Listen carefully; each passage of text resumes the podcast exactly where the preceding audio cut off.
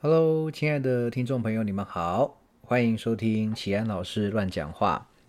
这集节目呢，跟大家聊一聊英语学习这件事情哈。那呃，要主要跟大家分享的就是怎么样持续让英文进步，好让英文能力持续进步。我想这个应该是很多朋友会面临到的问题啊。这个问题可能很急迫，也可能是偶尔想到。那其实我教英文这么多年下来，还蛮常遇到身边的人哈，我的朋友，或者是有人托我的朋我的朋友的朋友哈，然后托他们来问我说，哎，这个有没有在接英语家教啊？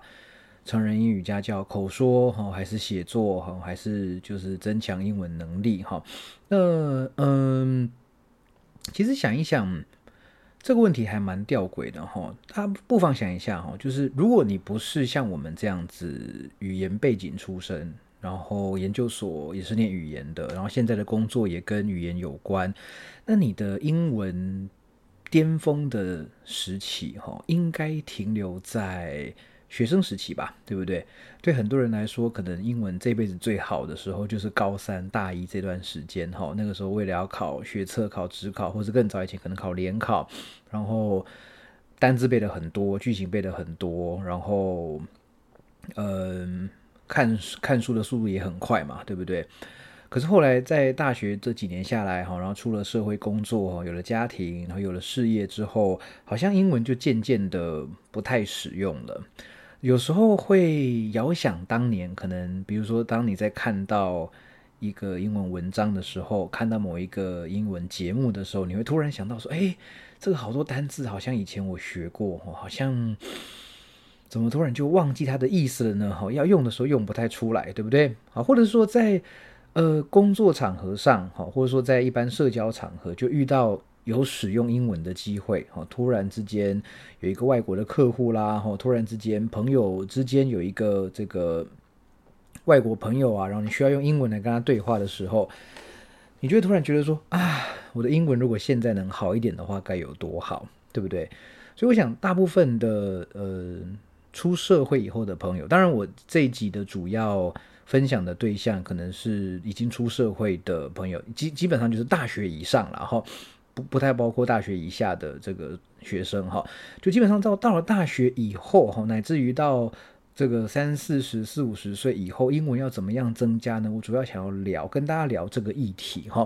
所以如果你有符合我刚刚讲的这个状况的话呢，很可能这一集的内容可以给你一些呃想法哈。不敢说 不敢说有什么启发了，不敢说有什么这个真知灼见哦，但至少可以提供你一些想法这样。好，至少提供一些想法，这样好。那呃，首先我想要把英文能力这件事情先区分一下啊。我当然这个我讲的东西都不是根据什么科学研究哈，也不是什么教科书里面的内容，我纯粹是根据我自己的想法，好不好？所以说，这个如果要很严谨的证据，我当然。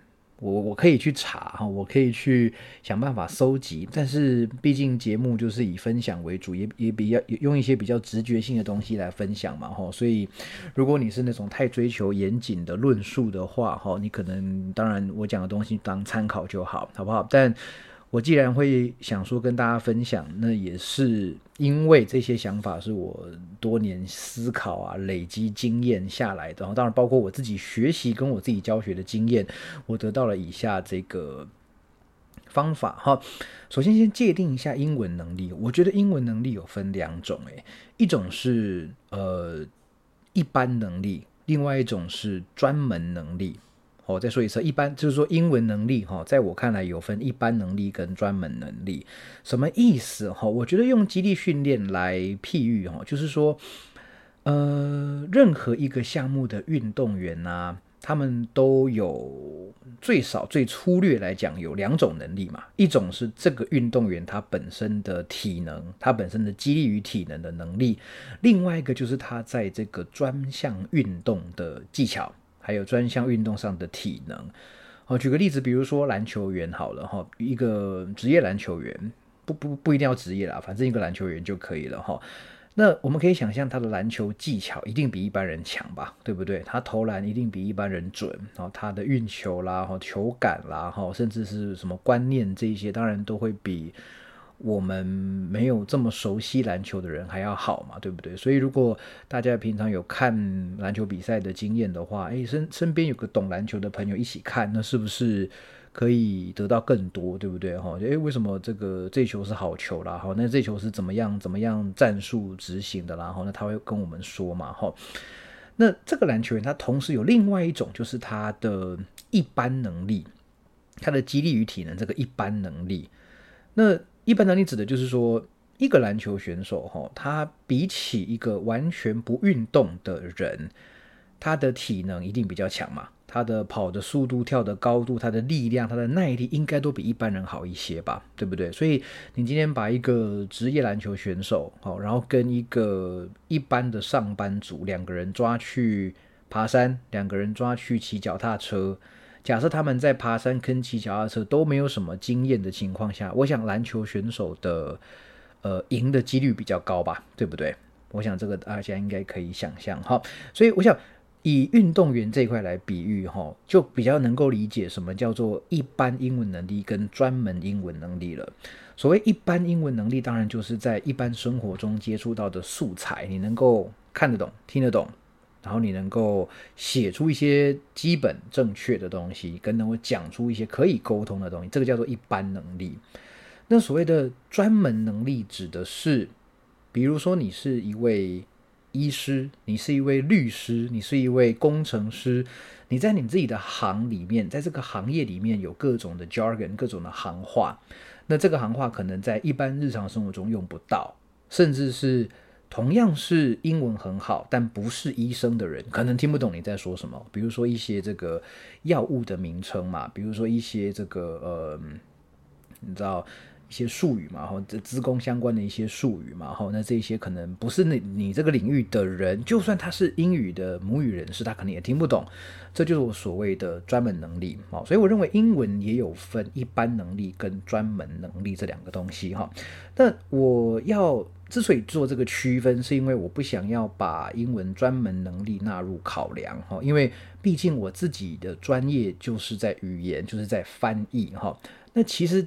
坦白说，所谓的语言跟翻译也不算是什么专业，因为以翻译来说好了，我接现在接了各式各样的翻译的 case，当然现在我是以接运动相关的书籍为主嘛，可是我也翻译过历史的，那我也接哲学的，那我也接一些其他领域的这个翻译，那每一个领域我都会觉得哇，好多东西是我不懂的。除了像运动领域里以外，哈，我可能已经翻了几本书，所以很多概念其实我是知道的。可如果你今天突然丢了一本法律相关的书籍给我，你丢了一本，对不对？这个工程相关的书给我，我我是很很费力的啊。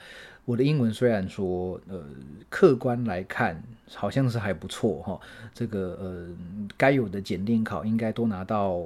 嗯，挺不错的一些分数，所以这客观标准来看好像还不错，而且看我的学经历，大概也可以明白为什么英文程度相对比较好嘛。可是如果遇到这些专门的东西哈，我还是没办法处理啊，对不对？就像是嗯。你叫一个篮球员哈，比如说我们随便讲好了，讲 LeBron James 或者是 Stephen Curry 哈，你突然叫他去跑马拉松，你突然叫他去嗯这个滑雪好了哈，当然我不确定他们本人会不会这些，我只是举例嘛哈。那如果他这一辈子从来没有做过这个运动的话，你突然叫他去做这个运动，他就算是一个身体素质很强的篮球员，大概也不会，可能也不会很烂，但是肯定没有。那个项目的选手这么突出吧，对不对？LeBron James 他，你现在叫他去跑马拉松，他不可能跑进奥运程度吧，对不对？应该是不可能吧，好，所以这是我的猜测啦。所以，呃，在英文学习上也是一样哈，所以先先花点时间跟大家呃区分一下所谓的英文的一般能力跟专业能力哈。所以基本上专业能力如何加强哈，我就不大。谈了好不好？我就可能最后花一点点时间讲就好。我现在要讲的是一般能力哈，我们如何让日常生活的一些听说读写，把它变得更强一点点哈。那这个道理当然就很像如何把一个人的肌力与体能变强一点点。我们没有任何的目的性，好，我们没有为了任任何的目的。当然有可能说是为了考试哈，为了跟外国人沟通哈，为了一些生活中的成就感啊。但是我们没有设限说一定要在。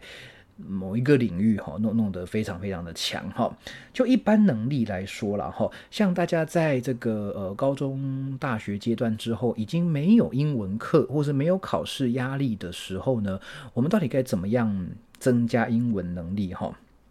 那我想这个话题我常常会在这个呃补习班的最后一堂课，或是大学的最后一堂课。跟呃我的同学们分，我的学生们分享哦，因为在这之后，我可能就没有机会再跟他们分享英语学习了嘛，好，所以我认为是这样的，那就是英文程度要好啊，其实大量的阅读、大量的输入一定不可少。那所谓的输入，当然就是阅读跟听都可以，好，阅读跟听都可以。可是也因为大部分台湾人从小开始接触到英语教育，就是以阅读为主，导致我们大部分哈，就是阅读的能力大于听力的能力，对不对？各位可以想一下嘛，如果今天是同样一个文本，比如说高中英文课文好了，那他今天是用念的，跟今天是一张纸上面有文字让你看，你觉得哪一个你会吸收的比较好？我猜大部分应该都是用看的吧，对不对？或者你们可以回想一下，你们考过的多义、考过的英检、考过的学测什么这些考题里面的阅读测验，你是用读的比较懂，还是直接用听的会比较懂？应该是用读的才对吧？对不对？在台湾的这个英语教育的环境下，大部分都是阅读能力会大于英文能力。好。所以我觉得以输入这点来看，哈，对于大部分的台湾的人来说，应该阅读的效果会大于用听的，好，所以我这边所谓英文程度要好，我觉得大量的输入不可少，但这个输入呢，我觉得又要以阅读为主，哈。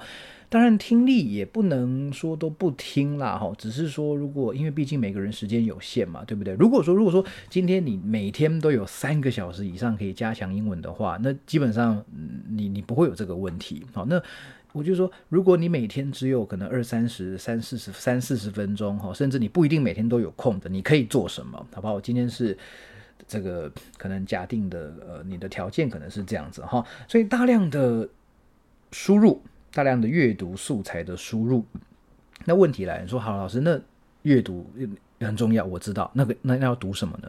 我要读什么，对不对？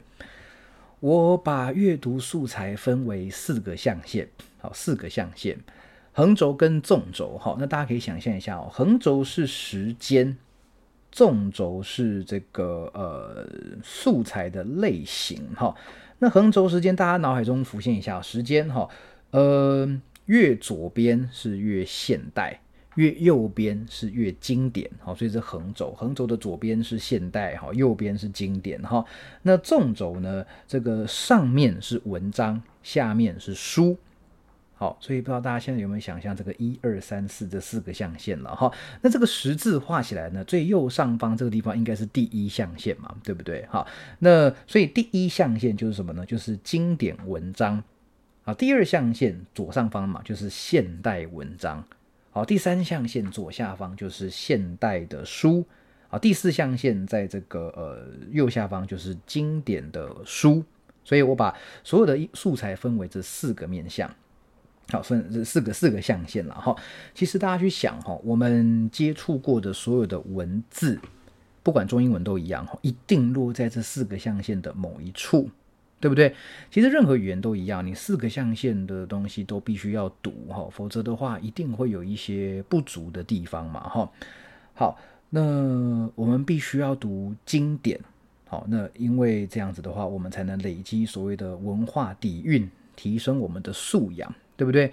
其实经典啊，文化底蕴、素养这个东西，当然会因为时代改变而有一些的存废的问题，比如说。以前我们呃，如果说听众朋友你的年纪跟我差不多，我现在三十二岁，哎，不对，我三三了哈，我一个月前满三三了，怎么会一直那个数字没有记起来哈？我们小时候要读文化基本教材，对不对？四书五经嘛。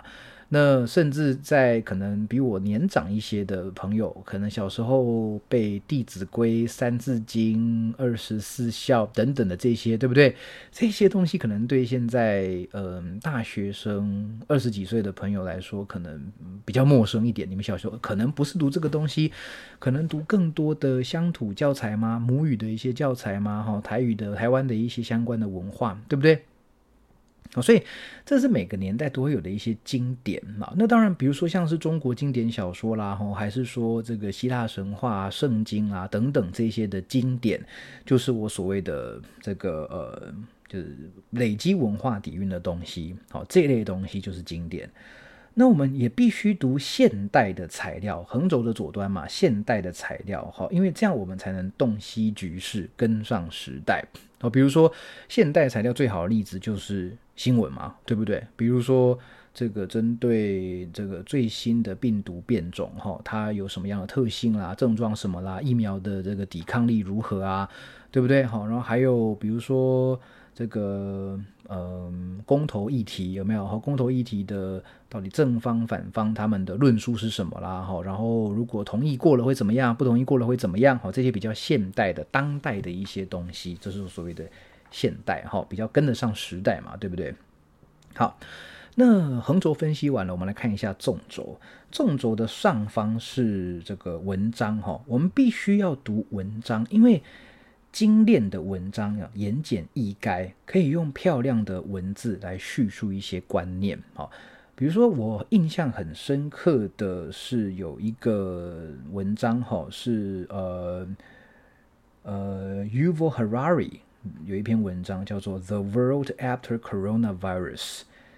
那个 Yuval Harari 是谁呢？他是那个《Sapien》这本书的作者，一个以色列的学者。Sapien 的中文翻《人类大历史》，我想应该很多朋友看过这本书吧，知道这本书哈。那它当然有一些续集哈，或者是相关的系列。它有一本，它有一篇文章哈，就叫做《The World After Coronavirus》哈，冠新冠病毒后的世界。这个文章应该大家上网查都可以查得到。好，那当然这篇文章已经是一年多还是两年前写成了哈。在这个全球疫情最严重的时候啊，他写了这个文章哈，然后说。大意就是说，哎，病毒总会过去，哈，瘟疫总会过去。但是，这个病毒过去之后呢，因为我们政府监控人民的方式改变了，人民生活的方式改变了，哈，所以有一些东西呢是，就像以前战争一样嘛，战争加速科技的进步，哈，那这个疫情也会加速某些变革的进步。他就在分析这个事情，所以这就这就是我所谓的现代的这个文章嘛。他这个文章没有很长，几千字而已吧，应该不到不到一万字，所以其实真的要读就可能几十分钟就读完了哈。但是他把他他自己对于这个世界这几年发生的事情，还有未来的一些短暂的一些短期的一些趋势，他都分析的，我觉得算是蛮透彻的。所以就像是这样子的文章哈。好，这是文章嘛？那当然我们必须读书啦，因为。书的这个精彩的书籍内容丰富啊，能够用精彩的论述来表达很多的想法、很多的例子、很多的反思。好，所以说这个嗯，必须多读书哈，因为书里面才能够提供比较完整的一个论述架构，甚至给予多一些的具体一些的范例，好，我们才能知道说。呃，整件事情的来龙去脉，不管历史事件也好嘛，哈，不管是一些新的想法也好，啊，比如说最近有一本书挺红的嘛，这个造局者嘛，对不对？哈，这这本书就挺红。那这个概念你可能从文章中比较难呃掌握哈，那这个书一看就比较知道它的论述在说什么。好，所以这四个象限东西我们都要读哈。那比如说第一象限，我们来看一下，第一象限就是经典文章系列嘛，哈。我现在可以想到一个比较好的例子，就是呃，马丁路德金恩博士的一篇一个演讲，叫做 "I have a dream, I have a dream"，有没有？在这个为了黑人的人权运动发表演讲的那一篇这个演讲稿哈？那那篇演讲稿呢？以当时来看，可能是演讲稿，不过那是精心写的一份演讲稿，非常非常的漂亮。那我如果没记错的话，当年我在读高中的时候，它也是我们的英文的呃课本教材内容，哦，经典的文章，对不对？好，再说我这个 I have a dream，这个大家就自己去查就可以了哈。的内容我也不需要多讲了，对不对？好，就像是这样子，就就就是所谓的经典文章嘛。那第二象限，所谓现代文章，现代文章好例子，比如说我刚刚讲的这个 The World After Coronavirus，对不对？还有任何一篇这个你在新闻媒体上看到的这个分析评论，哈，不要是那种报，就是说呃事事实的报道，哈，比如说。嗯，在二零二一年的十二月几号发生了什么什么地震？哈，规模多少？哎，我指的不是像这样子的哈，我指的是，比如说有一个专栏作家哈，他针对于时事做的一些评论，我觉得这是现代文章的一个好例子。好，现代文章的一个好例子哈。那在台湾，因为我现在录制的时间是十二月的十五号哈，再过三天就要公投了嘛哈。但是上这个这一集上架呢，应该公投的结果早就已经出来了哈，所以这个一定会有很多人做分析的嘛，对不对？然后大家可以看一下这个分析的这个文章哈。那当然，你也可以看看，如果你要读的是英文的话，你就可以上一些网站去看有没有这种。阅读素材嘛，那我个人其实很喜欢的一个媒体是 The Guardian，就是《卫报》哈，英英国的《卫报》，卫就是保卫、防卫的那个卫哈，报纸的报，《卫报》哈，那他的文章都是免费的哈，很多比如说像是《纽约时报》啦、《华尔街日报》等等的这些媒体，其实文章当然很多是不错，但是都有这个免费文章上线。啊，当然我也讲过，我很喜欢《经济学人》嘛，对，《经济学人》里面的文也都是第二象限的好例子，它每个都是针对现在的政经局势，好在做一些分析，好，然后也都不长，每一篇文章大概就数百字而已，一下就看完了。虽然不简单，但是一下就看完了。哈，这是现代文章的例子，所以报章、报章杂志，哈，还是必须要读的，你才比较跟得上时代嘛，对不对？好，第三象限是现代的书。啊，现代的书，那一个好例子是有一本书我蛮喜欢的，叫做《The Tipping Point》。The Tipping Point，它的中文翻译叫做“引爆趋势”。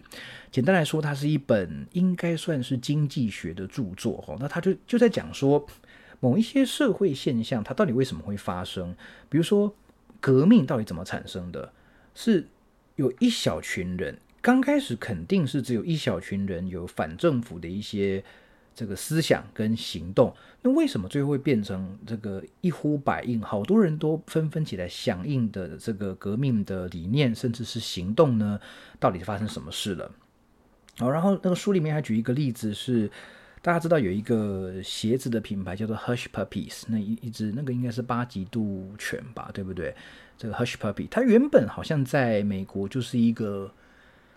乏人问津的品牌，可是为什么在突然之间，好像在没有几年的时间，突从一个乏人问津的品牌到现在都还在流行，突然之间爆红流行？诶，原来就是因为这个里面有个概念叫做 critical mass 哈，这个关键多数有没有？当开始穿 Hush Puppy 的人变多之后，诶，好像过了一个门槛之后，大家就开始争相的模仿。诶，你有一双，那我也要哈，然后就买了好多双。那他。默默的就变成一种流行的象征，这样子哈。这个是 The Tipping Point 里面讲的，他就是在说，在很多东西未为流行之前，到底发生了什么事情？好，应该算是哎社会学跟经济学的一本蛮现代，我觉得蛮有代表性的一本著作吧。哦，我还蛮喜欢这本，这是个好例子啊，第三象限的好例子。那第四象限有一个好例子，就是圣经喽，经典的书嘛，对不对？圣经，诶，这个就道理就有点像是你今天要学中文、中国文化，啊，就是当然这个国家民族认同这个东西，我们还是很很尴尬哦。但是坦白讲，我们现在所使用的中文，我们现在的写作、阅读什么的。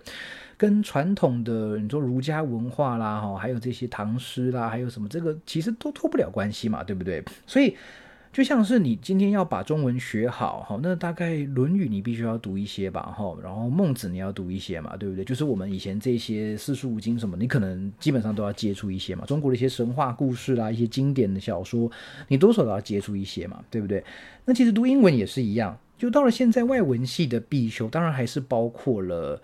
呃圣经，然后希腊罗马的这些史诗嘛，对不对？然后还有一些经典的这个作品嘛，哈，所以比如说像是。呃，《伊利亚德》跟《奥德赛》，那基本上我看在全世界各地的文学相关科系都一样吧，对不对？只要牵涉到西方文学的，一定会去读这个最最著名的、最经典的《伊利亚德》跟《奥德赛》。那当然，旧约圣经一定也是这个选择嘛，哈。所以这些是所谓的经典的书籍，哈。